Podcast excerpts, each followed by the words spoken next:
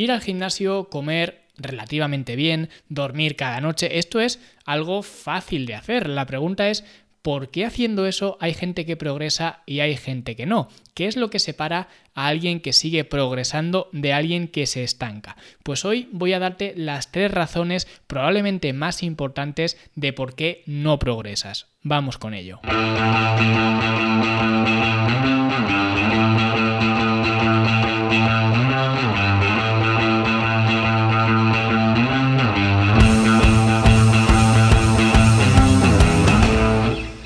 Para empezar, aunque no quiero que se confunda con coaching metafísico ni nada de esto, pero estoy bastante convencido de que la primera razón por la cual la gente no progresa es por tener la mentalidad equivocada. Y esto puede ser por muchas cosas, porque te obsesionas con el resultado en lugar del proceso y solamente ves el proceso como un medio para llegar a ese objetivo. Por eso yo digo siempre que el objetivo es el proceso y el proceso es el objetivo. Y esto es algo que casi todo el mundo se salta porque quieren los beneficios de hacer algo, pero sin hacer ese algo, sin querer hacer ese algo. Y esto no te va a traer más que problemas porque vas a abandonar en unas pocas semanas a lo sumo, porque nadie aguanta esto. Pero es que otra mentalidad incorrecta es la de pensar que puedes embarcarte en cambiar tu estilo de vida sin cambiar quién eres tú. Es decir, tu identidad. Y esto pasa porque estamos muy acostumbrados a que nos digan que somos geniales tal y como somos y que por eso pues no deberíamos cambiar nunca y cosas así. Pero esto no es así. Tú no puedes pretender revolucionar tu vida siendo la misma persona porque si quieres conseguir algo que nunca has conseguido,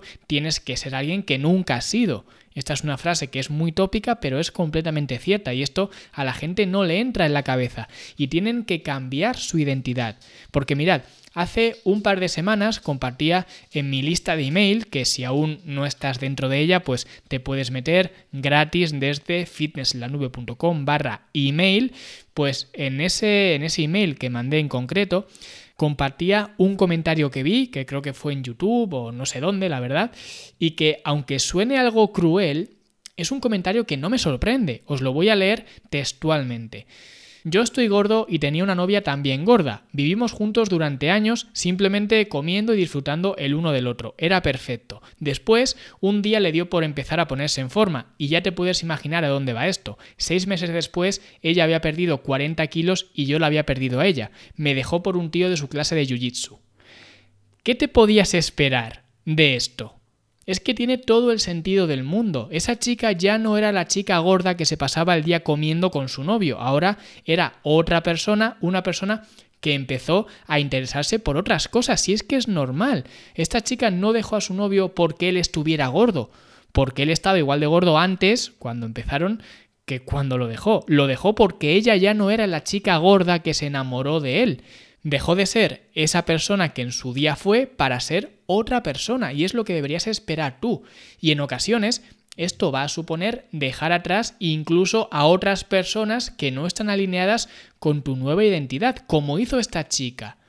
Y es que es normal, porque si te juntas con cinco gordos, posiblemente tú vayas a ser el sexto gordo. Y si te juntas con cinco deportistas, probablemente tú vayas a ser el sexto deportista. Entonces, ten predisposición para cambiar tu identidad, aunque eso lleve aparejado cambiar el entorno, que es algo que nos da mucho miedo, pero es algo que tenemos que hacer si queremos ser otra persona. Y podríamos hablar más de la mentalidad, porque he visto gente de todo tipo, desde gente como la que he comentado, que se obsesionan con el objetivo y ya está, gente que viene con la mentalidad de que yo les arregle aquello que ellos no paran de estropear, gente que viene obligado, digamos, entre comillas, por su médico, que a lo mejor le ha dicho que tiene que ponerse en forma, spoiler, esto siempre sale mal porque aguantan tres días, o gente que directamente viene sin fe y cree pues que no lo puede conseguir porque ya lo ha intentado mil veces antes.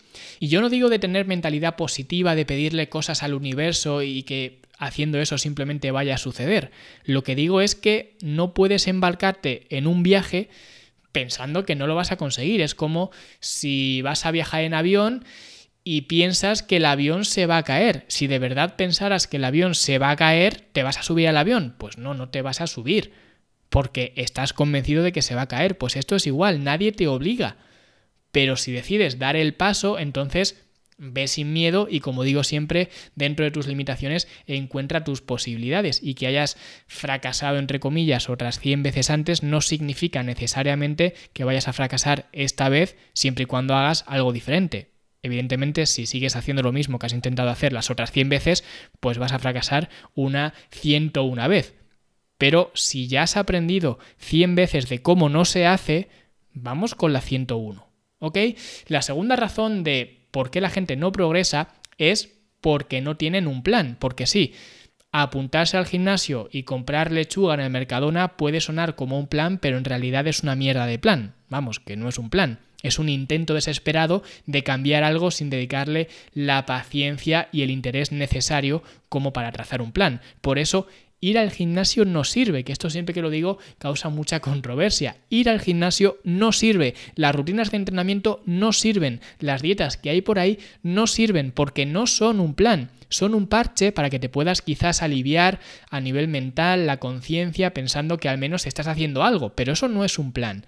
Y de hecho, la mayoría de la gente que va al gimnasio no tiene un plan hacen la rutina que les pone el monitor de sala, que a duras penas se sabe ni siquiera tu nombre, o la rutina que subió a Instagram su influencer fitness favorito y ya está. Y ojo, si tú vas al gimnasio para desconectar, para socializar, para llegar más tarde a tu casa y así no tener que ver a la mujer o al marido que tienes porque no lo aguantas, pues entonces está perfecto. Pero si lo que quieres es mejorar, tienes que tener un plan. Y aquí es donde entran los planes de alimentación que enseñamos, por ejemplo, a quedar en la academia, ¿vale? academia, los programas de entrenamiento, porque recordad que una colección de ejercicios, que es lo que hay por ahí en YouTube, en Instagram, que todos los entrenadores o los influencers fitness de moda, pues es lo que te suben, rutina para glúteos redondos, rutina para cuádriceps, rutina, al final son simplemente una colección de ejercicios. Y una colección de ejercicios no es una rutina de entrenamiento de la misma forma que una colección de rutinas de entrenamiento no es un programa de entrenamiento. Un programa debe estar basado en lo que hiciste ayer y en lo que vas a hacer mañana que es lo que hacemos en la academia, con el programa PHA, con el secuencial, etc. Y también tendríamos aquí la higiene del sueño. En cuanto a la planificación, que en la academia hay una sección completa que se llama Aprende a dormir, donde aprendes a mejorar tu higiene del sueño. Y repito mucho lo de la academia, porque es que es así.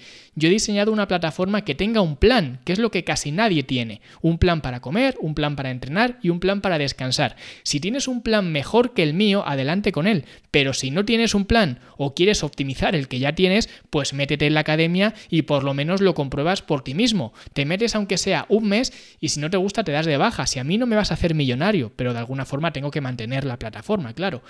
Y el tercer motivo por el que no consigues mejorar es un motivo algo controvertido también que yo mismo hace unos años puede que tuviera una opinión ligeramente diferente porque era más joven, es el sobreentrenamiento.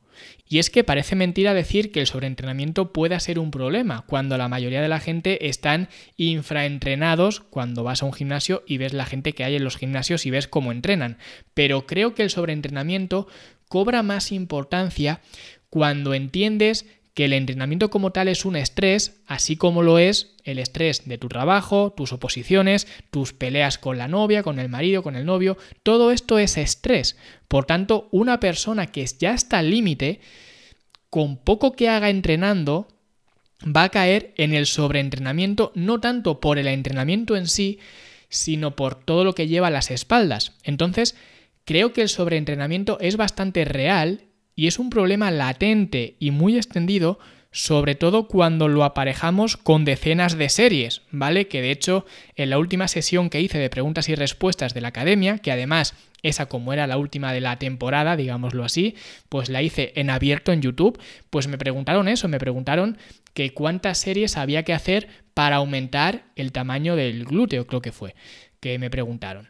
Y creo que muchas veces nos enfocamos, como en esta pregunta, en las series, es decir, el volumen, ¿vale? La cantidad de trabajo que tenemos que hacer, pero no nos enfocamos en la intensidad. Y probablemente, especialmente si ya tienes un estrés enorme fuera del gimnasio, entrenar mucho más duro en el gimnasio, es decir, más intensidad, pero a cambio mucho menos tiempo, menos volumen, es decir, sesiones de 35-40 minutos, dos, tres veces por semana, quizás fueran más productivas siempre y cuando fueran lo suficientemente intensas, para evitar el sobreentrenamiento y poder incluir entrenamiento en el gimnasio sin llegar a cruzar esa línea por esa carga que ya llevas con otros factores estresantes. Porque además, las fases de estimulación muscular son las siguientes. Primero generas ese daño muscular o ese estímulo, luego viene la recuperación y luego la adaptación. Quiere decir que si no dejas suficiente tiempo de recuperación, nunca te vas a adaptar. Estimulas, recuperas y vuelves a entrenar.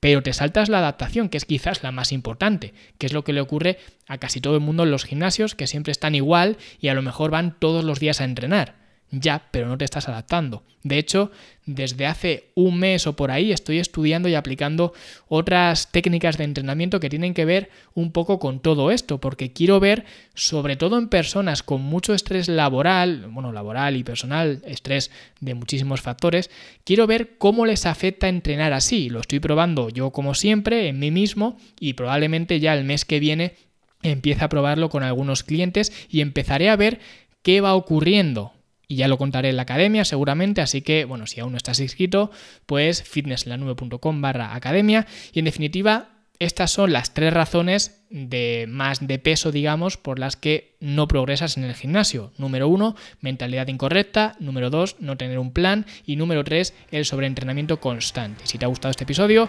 déjame una valoración de 5 estrellas en Apple Podcast, un me gusta y un comentario en iBox, una buena valoración en Spotify o donde sea que me estés escuchando. Y nosotros la semana que viene nos volvemos a escuchar con otro nuevo episodio. Así que hasta entonces, hasta luego.